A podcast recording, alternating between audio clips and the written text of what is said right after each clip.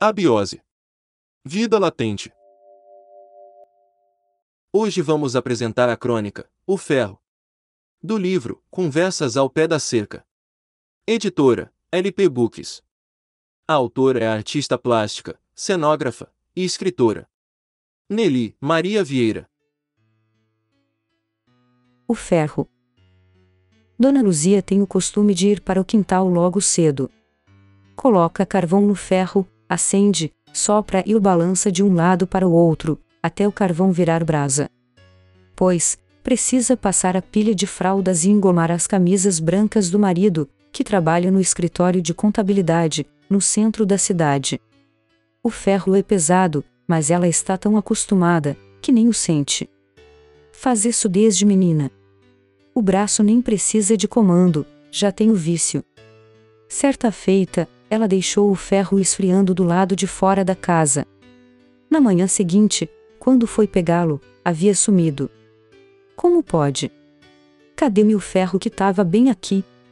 Começou a gritar e chamar os vizinhos para saber quem tinha se apossado do seu bem mais precioso. Sem ele, como vou passar e engomar as camisas do Edmar? e as fraldas das crianças.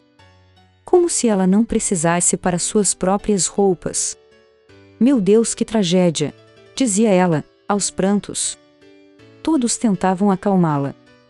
Zélia, dizia, calma, Luzia, eu te empresto o meu, deixa de desespero, mulher. Calma. Como posso ter calma? Ferro não é coisa que se empreste. Cada casa tem que ter o seu. Ele é uma continuação do meu braço, sem ele não sou nada. Calma, vamos achar. Não tem por que uma coisa dessa sumir. Com certeza foi alguma arte do moleque Saci. Nessas alturas, toda a vizinhança já estava presente para saber o que tinha acontecido com Luzia. Dona Aparecida, como sempre, já foi causando uma intriga. Eu sempre disse que tem ladrão nas redondezas, que não se pode confiar em ninguém. Por isso, eu guardo muito bem minhas coisas. Insinuando que Dona Luzia tinha deixado o ferro jogado, ao Deus dará. Zélia ficou brava. Ao invés de vocês ficarem aqui futricando, por que não vão procurar por aí? Pode ser arte de moleque mesmo, vai ver o ferro tá escondido no mato. Assim foi feito. Cada qual foi para um lado da casa. O velho Kim, morador do barraco torto, do fim da rua. O barraco é conhecido assim, porque parece que ele está caindo, mas só parece. Disse. O jeito é procurar, primeiro no quintal, depois nós procura nos terreno baldio, até mesmo no quintal dos vizinhos, pois pode de estar escondido em algum pé de planta. Tá certo. Vambora. Disse alguém.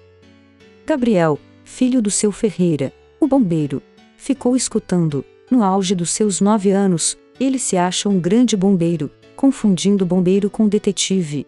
Disse: Vou resolver esse caso. Como é o seu ferro? Ora, menino. É um ferro de ferro, já vi o ferro de outro jeito. Não. Quero saber se é do grande ou do outro. É do grande. Por quê? Você o viu por aí? Vi não. Mas vou procurar. Vai, meu filho, vai mesmo. Vai logo. A voz de Zélia veio apoiada na bengala, manquitolando, resmungando, e falou: Anda, mulher, oferece logo dez pulinhos, pra São Longuinho, que o ferro aparece. Eu lá posso pular, nona. Tô que não me aguento da coluna. X. Então não vai aparecer nunca, meu Jesus amado. Não fala uma coisa dessas, nem brincando. As horas se passaram, e nem notícias do ferro. Todos desistiram, e foram para suas casas. Só Gabriel continuou na busca. Dizia para o vento: Tenho que achar. Sou um bombeiro. Tenho que achar. De repente, lhe veio à mente uma grande e maravilhosa ideia. O ferro há de estar tá lá, no mesmo lugar. Só pode estar. Tá. Ferro não tem perna e para roubar, não vale nada, quem ia querer? Voltou correndo para a casa de Dona Luzia, que veio eufórica pensando que tinham achado o seu precioso ferro. Achou Gabriel. Ainda não, mas vou achar.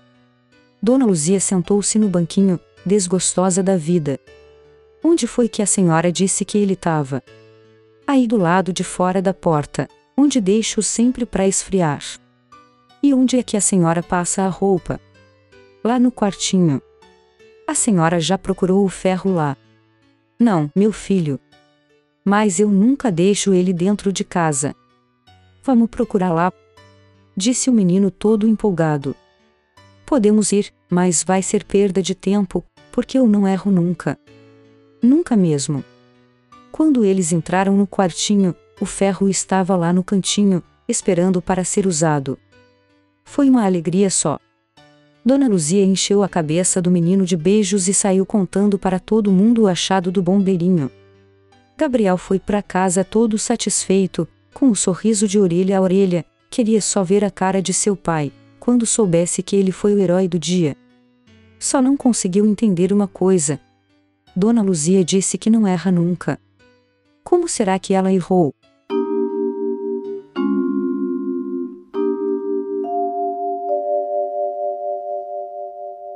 todos os direitos reservados para JB Studio. Quer saber como colaborar com o canal, dar alguma sugestão ou patrocinar? É muito simples. Entre em contato com a gente. Envie um e-mail para abiose.vidalatente@gmail.com. Agradecemos a todos e até o próximo capítulo de